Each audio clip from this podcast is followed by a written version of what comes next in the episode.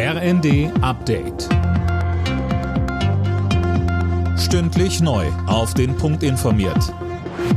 Ich bin Linda Bachmann. Guten Abend. Nach den fremdenfeindlichen Schüssen in Paris ist es am frühen Abend zu Unruhen in dem Viertel gekommen, kurz nachdem der Innenminister den Tatort besucht hat. Im 10. Arrondissement hatte am Mittag ein wegen rassistischer Gewalt polizeibekannter Mann um sich geschossen. Drei Menschen starben, mehrere wurden verletzt. Die Schüsse fielen vor einem kurdischen Zentrum. Die Pariser Bürgermeisterin sprach von der Tat eines Rechtsextremisten. Bei Twitter schrieb sie, die Kurden, wo immer sie leben, müssen in Frieden und Sicherheit leben können. Mehr denn je stehe Paris in diesen dunklen Stunden an ihrer Seite. Der mutmaßliche russische Spion soll beim deutschen Bundesnachrichtendienst laut Focus Online Zugang zu weltweiten Abhörergebnissen gehabt haben.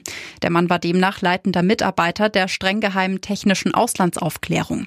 Wirtschaftsminister Robert Habeck appelliert auch an die deutschen Unternehmen, sich vor russischer Spionage zu schützen. In der Grundannahme, dass alle wissen, dass zwar Handelsbeziehungen notwendig und gut sind, aber dass wir nicht naiv und doof sein dürfen und unsere Interessen schützen müssen, muss man natürlich eine gewisse Kontrolle immer anlegen und durchziehen. Und das machen die Dienste, finde ich, wie man gestern gesehen hat, sehr gut.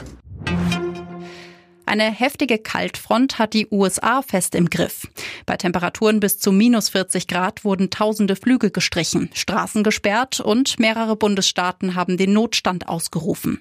Meteorologen warnen, es könne sogar noch kälter werden, bis zu minus 60 Grad und damit fast wie auf dem Mars.